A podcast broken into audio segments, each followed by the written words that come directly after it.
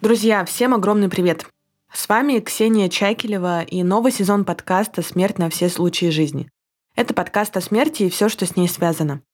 Новый сезон посвящен самым необычным захоронениям и кладбищам. Мы с вами погрузимся в прошлое антропологическое, загадочное и сокровенное, обыденное и странное. Перед тем, как перейти к новому выпуску, я хочу поздравить вас всех с наступающим Новым годом. В этом году Подкаст «Смерть на все случаи жизни» достаточно хорошо взлетел. Подкаст часто попадал в подборки лучших подкастов. Я выходила с интервью в журналы и читала лекции, популяризировала Dev Studies как только могла.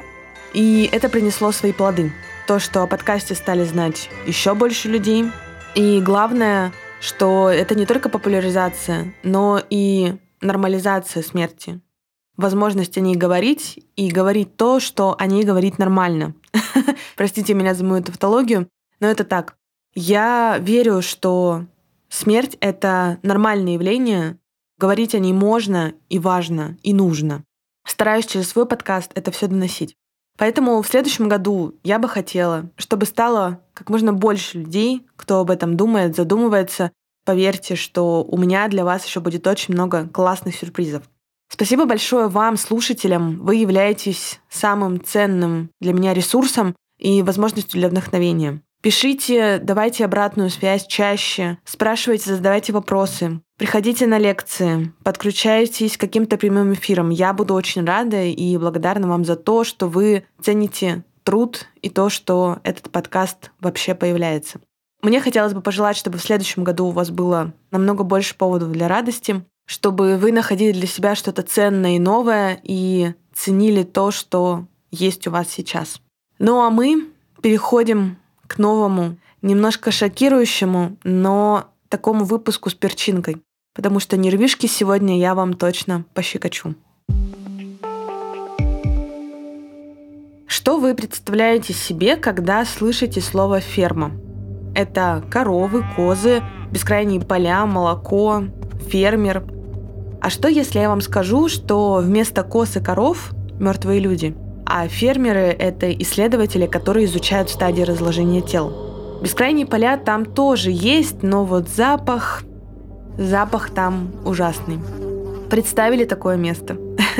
Такие места действительно есть в нашем мире, и они называются фермами тел или боди-фарм. Что же это такое и зачем это вообще люди делают, вы сегодня услышите. Что же такое фермы трупов или фермы тел? На самом деле у этого понятия очень много названий, но я бы предложила выбрать такое менее напрягающее, это ферма тел. Вообще по-научному это называется Центр судебно-антропологических исследований. Это лаборатория исследования человеческого разложения, в котором исследуются вопросы, связанные с местами преступления на открытом воздухе и скоростью разложения человеческих останков в различных топографических и климатических условиях. Ферма служит неким ресурсом для студентов, которые изучают судебную антропологию, а также государственных и национальных правоохранительных органов. Проводимая здесь работа оказывает прямое влияние на правоохранительные и судебно-медицинские расследования. Они действительно помогают людям. На объектах проходят обучение не только студенты, но и сотрудники правоохранительных органов и криминалисты. Вообще до появления ферм трупов, а точнее до 1980-х годов, не существовало специальной науки, которая изучает стадии разложения. Не было даже ответов на самые элементарные вопросы, например, в какой момент на теле появляются мясные мухи. Сколько времени проходит, прежде чем труп превратится в скелет? Объективность отчета зависела в основном от навыков и опыта конкретного патолога-анатома. Также этот раздел криминалистики почти не развивался, так как практически все открытия о разложении человеческих тел основывались на наблюдениях за тлением свиных туш и всего нескольких человеческих тел. Скорее всего, вы видели на просторах интернета кадры, как разлагается тело свиньи. Кадры достаточно жуткие, но как бы вот с этого изучения началось исследования стадии разложения. И вот в 1980-х годах, а точнее в начале этого десятилетия, появился такой интересный дядечка, антрополог антропологического исследовательского центра Университета штата Теннесси Уильям Бесс. Он выкупил землю близ Ноксвилла и стал вместе со своими студентами наблюдать за разложением трупов людей, завещавших свои тела университету. Вскоре центр стал полигоном для обучения судебных медиков со всей страны. Так появилась одна из самых известных ферм. Как же Уильяму пришла эта мысль? Ну, начнем с того, что в начале 1980-х годов в американском штате Теннесси обнаружили захоронение времен гражданской войны. Полицейские подозревали, что найденные в старой могиле останки принадлежат жертве недавнего убийства. Подтвердить догадку мог только специалист, поэтому следователь обратился к антропологу, этому самому Вильяму Бессу, из Университета Теннесси. Ученому пришлось разочаровать следователя. Все говорило о том, что тело пролежало в могиле больше века. Внимание, да, и оно еще было мумифицировано. После этого случая Бесс задумался о том, насколько мало известно о процессе разложения человеческого организма.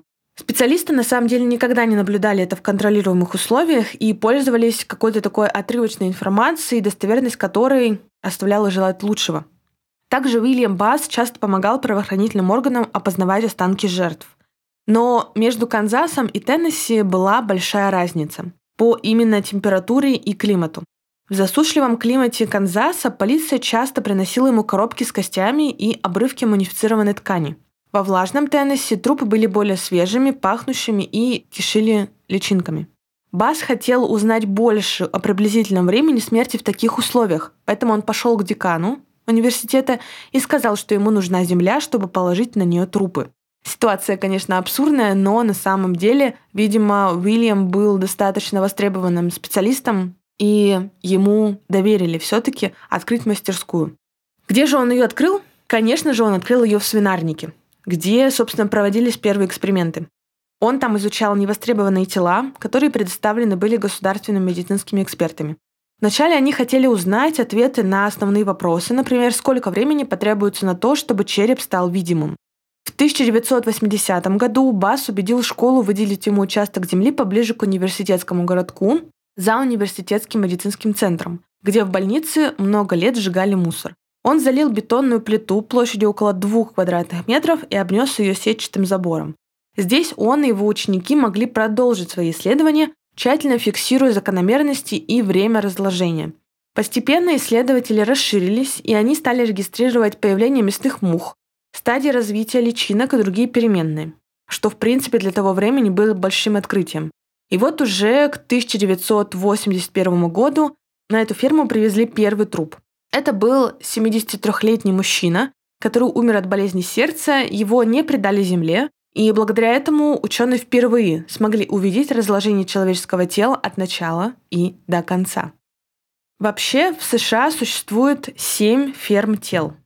Начну по порядку и буду рассказывать вообще, чем они друг от друга отличаются, потому что у каждой фермы есть своя миссия. Первая ферма тела — это как раз-таки ферма при Университете антропологического исследовательского центра Теннесси, которая была расположена недалеко от Ноксвилла. Она была создана в 1981 году, как раз та, которая была создана Уильямом Бессом. Вторая ферма, она находится в Северной Каролине при Западно-Каролинском университете. Эта ферма была создана в 2006 году. А здесь объекты изучают разложение в горной среде обитания, и также этот объект использовался для дрессировки трупных собак.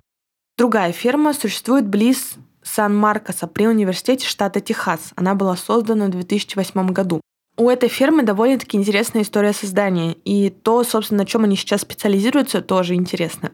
Вообще в этом штате достаточно много существует стервятников.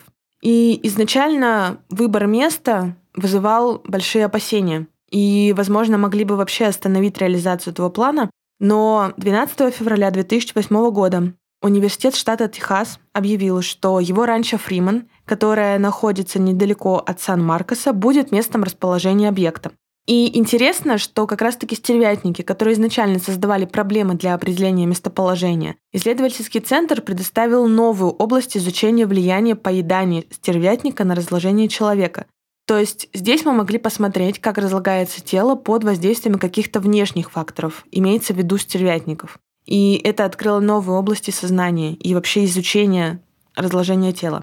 Новое тело доставляется в учреждение каждые 5 или 6 месяцев, и тела обычно поступают из техасских больниц, похоронных бюро или кабинетов медицинских экспертов. Оттуда их привязывают к каталке, загружают в грузовые фургоны и доставляют на ранчо, где исследователи и студенты-волонтеры начинают свои исследования трупов. Следующая ферма находится близ Хансвилла, это штат Техас, при университете Сэма Хьюстона. Эта ферма была создана в 2010 году. Внутри этого объекта находятся различные условия окружающей среды, включая речную воду. Да, даже наблюдают над тем, как труп может разлагаться в воде или около воды. Следующая ферма находится в Карбонделе при Южно-Иллинойском университете. Она была создана в 2012 году. По сравнению с другими объектами, открытыми в то время, эта ферма имеет самую низкую среднюю температуру, самую высокую среднюю скорость ветра и второй по высоте самый кислый грунт и худший дренаж почвы. То есть достаточно интересная местность для изучения разложения. Поскольку климат и окружающая среда являются основными факторами, которые влияют на скорость и характер разложения, эти различия между Южным Иллинойсом и другими установленными предприятиями, как ожидалось и достаточно быстро доказали, будут сильно влиять на скорость и характер разложения. Следующая ферма находится в штате Колорадо при университете Мекка. Она была создана в 2013 году. Его расположение за пределами Колорадо обеспечивает по сравнению с другими объектами открытую в то время самую высокую высоту и наиболее засушливую среду. В округе Паска, это штат Флорида при Университете Южной Флориды, тоже была создана ферма в 2018 году. Это первое и единственное учреждение такого типа во Флориде, а также в субтропической среде, что тоже нам обеспечивает интересный такой климат. Вообще, если останавливаться на ферме близ Сан-Маркоса, Фримен Рейндж, она является самой крупной и является собственностью судебно-медицинского антропологического центра университета.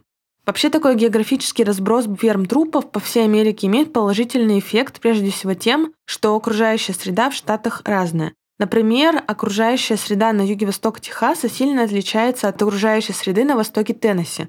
Средняя годовая температура восточного Теннесси составляет 19 градусов по Цельсию. Средняя годовая температура в штате Техас составляет 23 градуса по Цельсию. Температура наряду со многими другими факторами – скорость ветра, высота от уровня моря, кислотность грунта, дренаж почвы – он тоже влияет на процесс разложения. И поэтому разница в температуре приведет к различным результатам разложения. И вот как раз-таки один и очень грустный источник тел для Фриман Рейндж, который я упомянула выше, это незаконные мигранты из Мексики, которые пересекают границу США в пустынном районе Брукс-Кантри. Каждый год в этом районе находят более сотни трупов. Сколько остается не найденными, неизвестно, но по мнению одного из ученых, работающих на Фриман Рейндж, там умирают ежедневно несколько человек. Генетический анализ по политическим соображениям возможно далеко не всегда. Однако по другим показателям, таким, например, как останки одежды, можно идентифицировать человека, о пропаже которого мексиканские родственники заявили, а в США такого не обнаружили. Это одно тоже из важных направлений деятельности Freeman Range. Что у нас вообще существует в других странах и штатах? В 2016 году ферма трупов была основана в Сиднейском технологическом университете. Но из-за различий в климате наработки американских ученых были мало полезны в условиях Австралии. Также планируется открыть ферму трупов в австралийском штате Квинсленд. Она будет первой фермой трупов, расположенной в тропиках. Австралийская ферма тела была создана Шари Форбс, и в 2018 году она вернулась в Канаду, где стала профессором и профинансировала создание канадской фермы тел в 2020 году. Пока за пределами США, Австралии и Канады подобных площадок нет, хотя соответствующие проекты уже имеются. Например, в некоторых странах такие исследования вообще запрещены законодательно. Что же в России? А в России реализовать такой проект, впрочем, будет достаточно проблематично, мне кажется. Потому что, во-первых, он встретит большое сопротивление со стороны окружения и нашего культурного менталитета. Во-вторых, завещать свое тело науке в России достаточно сложно, и это не принесет тому, кто сдает тело, вообще никаких льгот. В России, согласно законодательству, тело человека и его отдельные компоненты не могут быть предметом юридически оформленного договора. Это значит, что никаких финансовых обязательств по поводу передачи тела возникнуть не может. Грубо говоря, продать свое тело в нашей стране невозможно.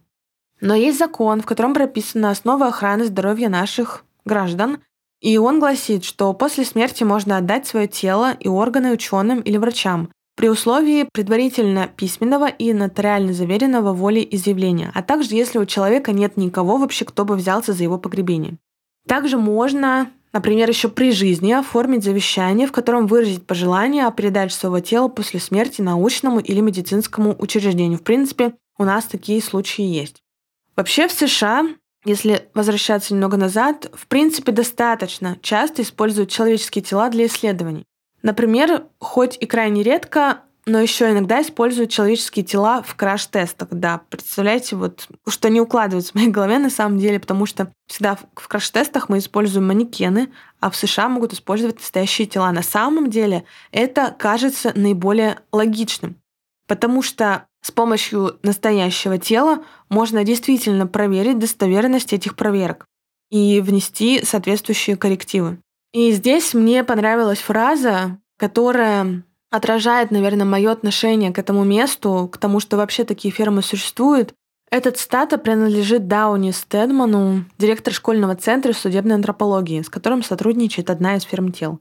Он говорит, чем больше таких объектов, тем лучше. Потому что, несмотря на то, что большинство наших исследований применимо к любой среде, некоторые вопросы довольно специфичны. Например, мы не знаем, как тела ведут себя в вечной мерзлоте.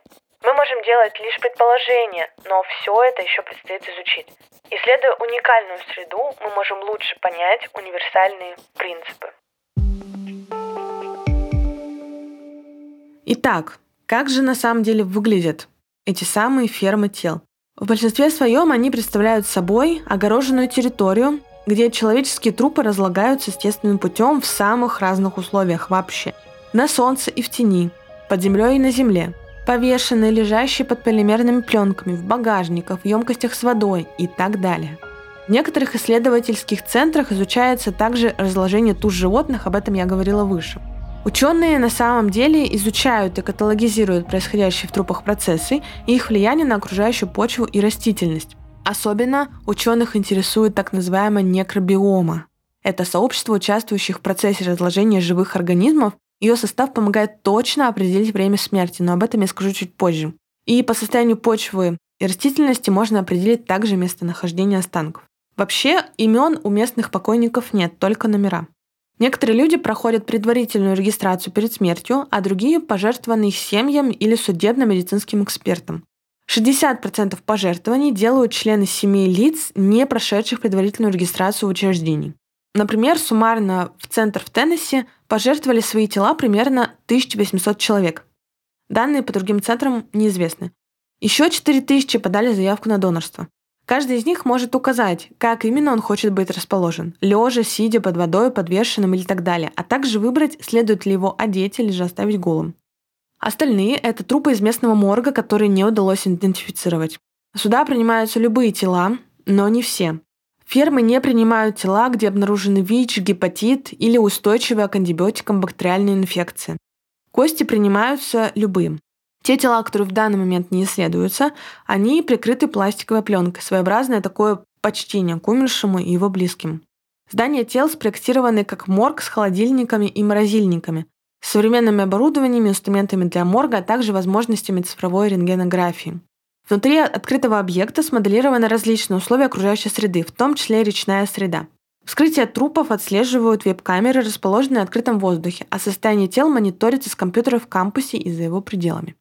Как правило, территория фермы является собой луг, окруженного забором из колючей проволоки. Уличные камеры используются для наблюдения в целях безопасности и записи исследовательских событий. На самом деле, возможно, у вас здесь возникнет вопрос. Пытались ли люди пробраться вообще на эту ферму? Но будь я на их месте, я бы на самом деле туда вообще не сувалась. Как бы окей, лук, но я обычный человек, я не ученый, я не могу так совсем сильно абстрагироваться. В общем, я тоже изучала этот вопрос, мне тоже был интересен, и я не нашла информации о каком-то похищении, вскрытии этих ферм или чего-то еще, потому что люди на самом-то деле очень сильно опасаются. Люди скорее не интересовались, что там находится, а наоборот возражали, потому что, ну, как я говорила выше, да, допустим, люди боялись в одной из ферм, что будут стервятники, потому что они могут таким образом поднять проблему недвижимости. То есть люди перестанут, например, покупать дома в этой местности, потому что там будет много стервятников. Или, например, ну, конечно же, запах, который происходит из этих мест, но как таковых ужасных, страшных моментов взаимодействия обычных людей и этих лабораторий я не нашла. Вообще у этих исследовательских центров существует достаточно много целей. Но я сейчас хочу рассказать о самых таких главных. Одна из них состоит в том, чтобы изучить и сформировать понимание изменений разложения, происходящих с человеческим телом. То есть понять, как, когда разлагается тело и при каких условиях. Затем эти исследования используются в медицинских, юридических и образовательных целях. После исследования в открытом воздухе останки скелетов очищаются и хранятся в постоянном известных коллекциях скелетов, которые открыты для исследований. То есть люди могут прийти и посмотреть. Полученная информация может быть использована для многих различных уровнях и таким образом достаточно ценна с точки зрения науки. Другая ценность центра заключается в возможности реконструировать внешность человека. На самом деле оставшийся от тела череп, он позволяет криминалистам воссоздать по нему лицо умершего. Вы, наверное, видели кадры, когда по черепу могли с помощью 3D-программ восстановить настоящую, ну, предположительную внешность человека. Это очень круто. И порой специалисты по судебно-медицинской реконструкции лица работают вслепую. То есть используют черепа людей с фермы, а после воссоздания сверяют по фотографии человека, насколько их работа совпадает с реальной внешностью. Некоторые открытия ученых с этих ферм, они достаточно сильно шокируют. Например, они открыли, что личинки мясной мухи могут сильно повредить одежду покойного, в результате чего она выглядит так, будто была разорвана убийцей. А по факту это были всего лишь личинки мясной мухи. Кроме того, они обычно скапливаются, эти мухи, вокруг ран, потому что они любят кровь что может лучше сориентировать специалиста, ищущего причину смерти. Трупы также привлекают енотов, которые приходят полакомиться насекомыми и в результате растаскивают кости. При этом череп обычно остается. Его животному утащить труднее, как бы так сказать, не за что ухватиться. И это тоже может запутать следствие. И вот эти все вопросы, они решаются учеными.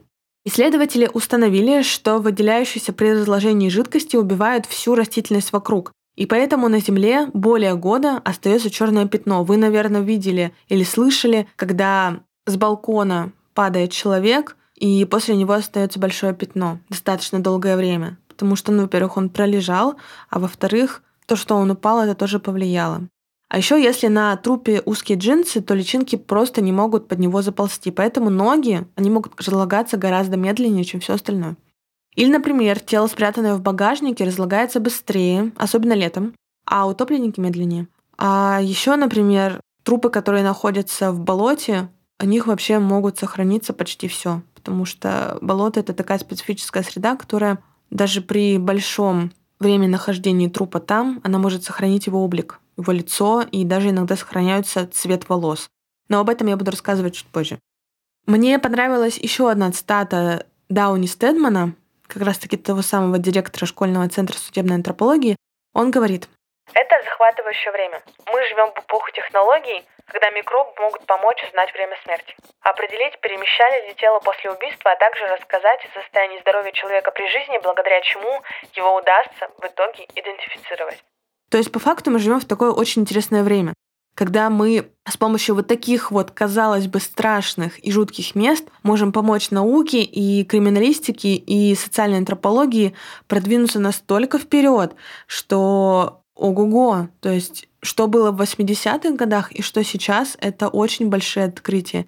И они реально могут помочь этим институтам социальным раскрыть многие преступления.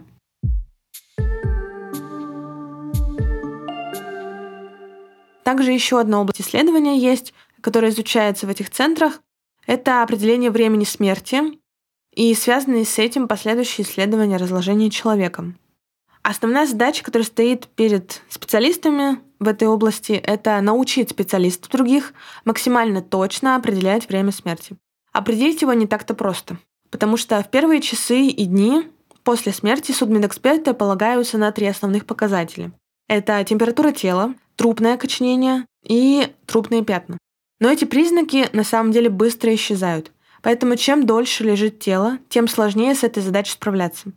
Когда человек умирает, сначала погибает его мозг.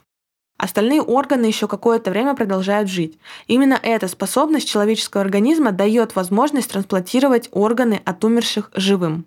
Способность тела сохранять жизнь помогает криминалистам в их сложной работе. Например, если при ударе молоточком ниже локтя кисть трупа разгибается, то это значит, что человек умер не более 2-3 часов назад, а его мышечные волокна еще выполняют свои функции.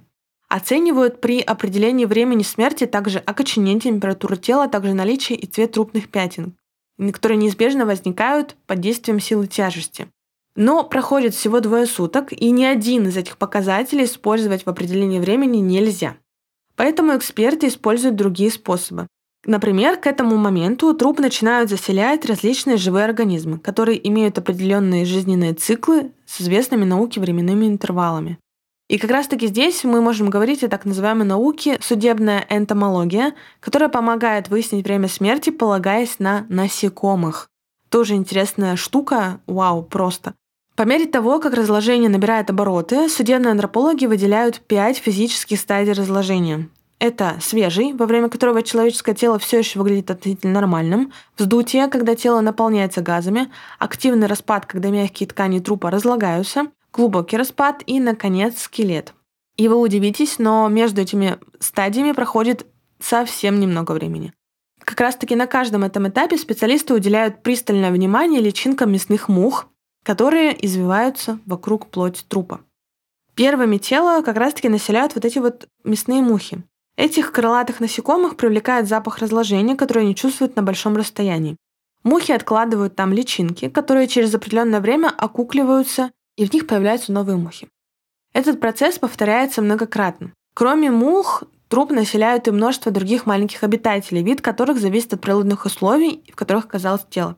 Потому что если мы говорим о фермах, то там несколько климатов, и поэтому мы можем посмотреть разные вообще варианты, что там кто может заселять. На развитие насекомых влияет и погода, и другие факторы, которые специалистам важно учесть при исследовании трупа и живущих на нем насекомых.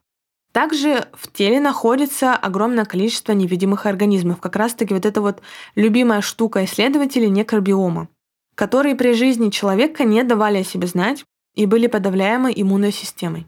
Внутренние органы, бывшие при жизни стерильными, активно захватываются бактериями. В кишечнике развиваются анаэробные бактерии, которым не нужен кислород. Выделяемые ими газы спустя время разрывают брюшную стенку, и в дело вступают как раз-таки эти бактерии, которые потребляют кислород. По словам Дженнифер Дебрюн, это почвовед из Университета Теннесси, микробы хороши тем, что они вездесущи.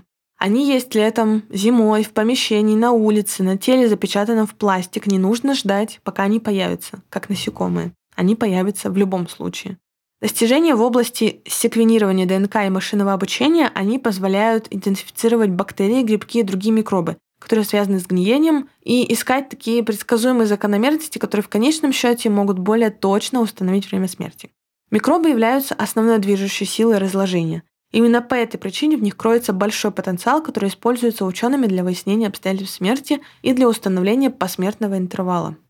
Полученные таким образом фундаментальные знания помогают практикующим судебным медикам разгадывать конкретные криминалистические загадки. Так, например, однажды профессор Дэниел Уэскотт, работавший на теннисийской ферме тел, полиция пригласила его для расследования случая с телом, лишенным головы. Бедерные кости были слишком тонкие и соединены с телом под необычным углом, рассказывает профессор. Обратившись к коллекции Теннисийского университета, он смог доказать, что умерший человек перед этим долго сидел в кресле. Дальше провести расследование было делом техники. Нашелся врач, который обслуживал внезапно пропавшего инвалида, выяснилось имя и фамилия убитого, и в конце концов нашелся его убийца. Вообще, ферма тел внесла большой вклад в область судебной антропологии. Однако, когда такие утверждения были впервые открыты, местные общины сопротивлялись, утверждая, что эти объекты вызывают у них беспокойство. Ну, я тоже с этим согласна. И многие утверждали, что разлагающиеся трупы привлекают как раз-таки насекомых, животных-падальщиков, что может привести к снижению цен на недвижимость. После открытия Farm при университете Теннесси поступил ряд жалоб на запах, исходящий от фермы. Кроме того, многие люди даже утверждали, что могут видеть разлагающиеся тела из своих домов. Но университет решил эту проблему, установив забор для уединения. Название «ферма тел» привели местные жители штата Теннесси. Хотя сами исследователи предпочитают термин «судебное кладбище» или даже «лаборатория тофономии». Вообще некоторые могут учесть такую работу шокирующей и имеют на это право. Но настоящий ученый и профессионал должен уметь абстрагироваться. И он должен понимать, что это перед ним не человек, а это перед ним его работа. И эта работа имеет смысл уже потому, что только в США с 1980 года остаются нераскрытыми почти 250 тысяч убийств. А из более чем 16 тысяч убийств в США в 2018 году почти 40% остались нераскрытыми. Данные, полученные с фермы тел, могут пролить свет на эти преступления. Поэтому сейчас перед специалистами в этой области стоит непростая задача. От описательного сбора данных к систематизации и стандартизации, что поможет их использованию в научном сообществе. Я на самом деле уже привела свое мнение по этому вопросу, но хочу вам предложить порассуждать пообщаться с друзьями, с близкими, как они вообще сами относятся к этому явлению. Потому что для нас, да, для России, эта штука пока, ну, мне кажется, далека. Возможно, у нас даже где-то это все есть, но пока это все, возможно, находится подпольно. Но не могу этого утверждать. И я даже если будет такое, наверное, становиться, то тоже где-то маленькое, где-то на каком-то там месте, потому что общество у нас не готово пока если кто-то со мной не согласен, я готова подискутировать, потому что мне очень интересно, потому что я еще не обсуждала со своими близкими и друзьями эту теорию. Но то, что есть институты и есть вообще места, которые помогают людям раскрывать преступления и понимать вообще, как что происходит, это удивительно. Это удивительно, потому что, ну, друзья, представляете, сколько убийств мы могли бы раскрыть и сколько преступников можно было бы поймать. А благодаря вот таким вот местам это можно сделать уже сейчас. Это был последний выпуск 2023 года подкаста «Смерть на все случаи жизни». И третий сезон не заканчивается. Он продолжится в следующем году, уже в 24-м. Я напоминаю, что меня, как всегда, зовут Ксения Чайкелева, и до встречи в новом году и в новом выпуске. Не забывайте слушать подкаст на всех платформах и не забывайте ставить звездочки в Apple подкасте, лайки в Яндекс Музыке и других платформах. Также не забывайте заполнять анкету обратной связи. Мне интересно слушать ваше мнение и вообще понимать, где улучшать что подкасту. И вообще мне хотелось бы узнать у вас мнение, нравятся ли вам вот такие вот нарративные выпуски. Или, возможно, вы хотели бы слышать гостей больше. Пишите, не бойтесь, я читаю все ваши комментарии, все смотрю, и мне очень это полезно. Всех с наступающим еще раз Новым годом и всем пока.